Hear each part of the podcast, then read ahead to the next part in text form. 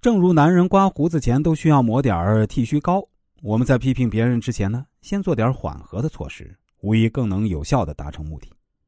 那人性的弱点传授了哪些缓和的技巧呢？首先呢，要先夸奖再批评。每当我们批评某人时呢，会发现直言不讳很容易引起对抗。在职场时呢，比较高明的领导验收一个人的工作时呢，往往先肯定其优点，然后再点出不足之处。这样就让被批评的人好受了许多，从而促使其更加积极的接纳和改进。其次啊，间接的指出他人的过错。前面那位钢铁厂的董事长呢，就做了很好的示范，一边热情的递雪茄，一边委婉的向工人们表达遵守禁烟规定的期望。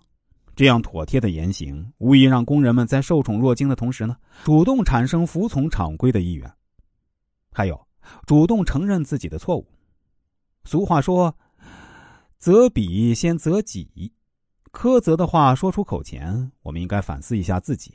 如果没有尽到协作或告知的义务，如果批评的人率先承认自己也不是考虑周全、无可指责的，然后再指出对方的过失，这样就比较容易让人接受了。最后，一定要顾全对方的面子。书中提到一位马洛先生，具备一种神奇的才能。他可以成功劝解两个水火不容的人，他是怎么做到的呢？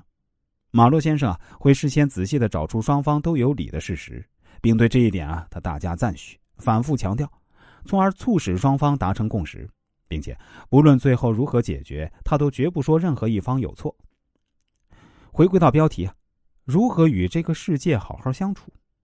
前面我们提到了三点，要做一个真诚的人，这是成熟的特质。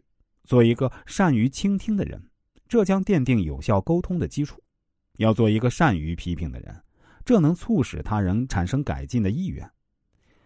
卡耐基在书中再三强调，一个人的成功只有百分之十五归结于他的专业知识，而百分之八十五归结于他沟通的技巧、领导他人和唤起他人热情的能力。